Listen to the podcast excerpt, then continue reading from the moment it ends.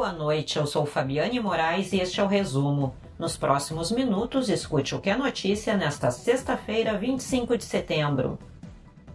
O Aeroporto Internacional Salgado Filho, em Porto Alegre, está autorizado a realizar o embarque e desembarque de passageiros em voos internacionais. As viagens para outros países estavam suspensas desde 30 de março por causa da pandemia. A restrição foi derrubada por uma portaria. A norma abrange todos os terminais do país. E a seguir, cai 25% o número de casos de internações por coronavírus no estado nas últimas semanas. Prefeitura de Porto Alegre faz novas flexibilizações no distanciamento controlado. Fim de semana é de risco para temporais no Rio Grande do Sul. O mapa preliminar do distanciamento controlado, divulgado nesta sexta-feira, revela uma situação pela qual muitos gaúchos esperavam: a melhora de indicadores. Todas as 21 regiões do estado estão classificadas em bandeira laranja. Apesar da melhora, o governador Eduardo Leite insistiu que as pessoas não podem relaxar com os cuidados necessários em relação ao coronavírus.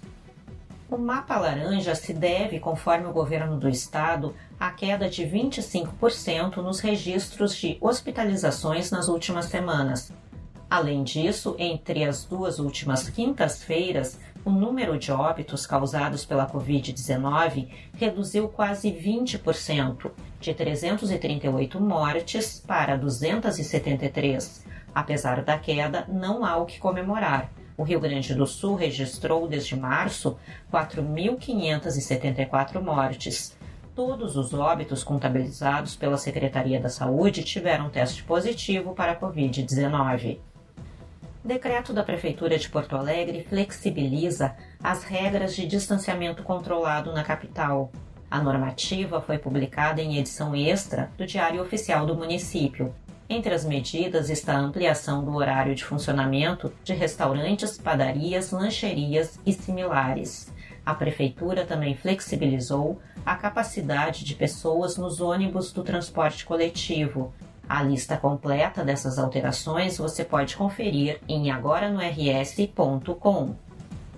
A Expo Inter Digital começa neste sábado. O evento no Parque de Exposições Assis Brasil em Esteio não contará com público externo em razão da pandemia de coronavírus. A feira será transmitida na íntegra pela plataforma da exposição na internet. Fiscais da Secretaria da Agricultura acompanharam o abate sanitário de 15 bovinos em Pelotas. Eles foram apreendidos por falta de procedência em uma ação da Polícia Civil no último dia 10 em Santa Vitória do Palmar. Na próxima semana, a carne será doada a entidades beneficentes do município onde foi feita a apreensão dos animais. O tempo vai mudar no Rio Grande do Sul neste final de semana. Neste sábado, o estado terá um dia de verão com calor e abafamento. Há risco para temporais com ventania. Já no domingo, o avanço de uma frente fria vinda da Argentina e do Uruguai traz chuva com risco de tempestades e até granizo. Para saber mais, acesse agorars.com. Acompanhe arroba agora no RS e também nas redes sociais.